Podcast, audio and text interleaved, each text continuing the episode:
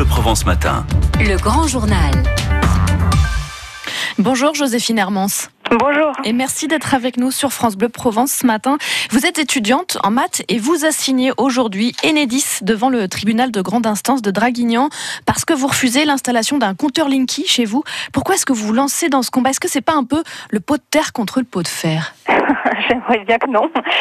Alors en fait, euh, oui, je suis, euh, je suis étudiante et j'ai dû quitter euh, mon lieu d'études à l'ENS de Lyon parce que j'étais devenue trop électrosensible et trop sensible à ces ondes délivrées finalement par le Linky, par l'intermédiaire du Linky. Qu'est-ce que ça veut dire au quotidien pour vous être électrosensible?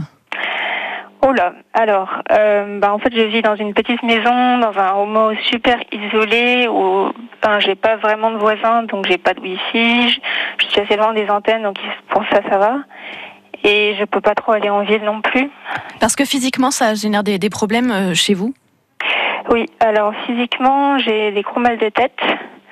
Et euh, au niveau intellectuel, ça, ça m'a fait une énorme baisse de la concentration. Je deviens un peu stupide et j'ai des grosses, grosses baisses de mémoire Est-ce- quand je suis exposée aux ondes.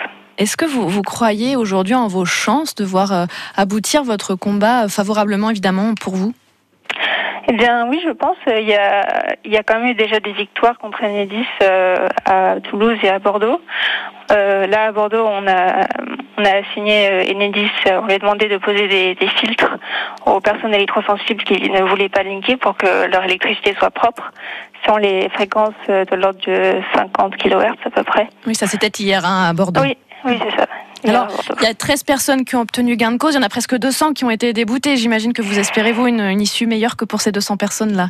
Oui, bah ici ce sera pas une histoire de proportionnalité.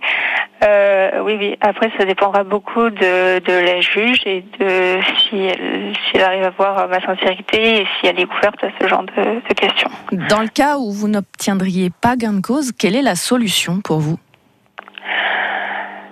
Bien, je ne sais pas. Je peux toujours aller dans un endroit où il n'y a pas du tout d'électricité. Euh, J'ai des amis électrosensibles qui l'ont fait, mais c'est vrai que c'est difficile. Moi, j'aimerais bien rester avec une, électricité propre pour pouvoir continuer à vivre une vie à peu près normale et, et voilà, fonctionner, continuer mes, mes études à distance, tout ça. Merci beaucoup, Joséphine Hermance, d'être venue témoigner ce matin sur France Bleu Provence. Vous êtes donc, vous attaquez Enedis aujourd'hui devant le tribunal de Draguignan parce que vous refusez l'installation d'un compteur Linky à votre domicile. France Bleu Provence matin 7h22.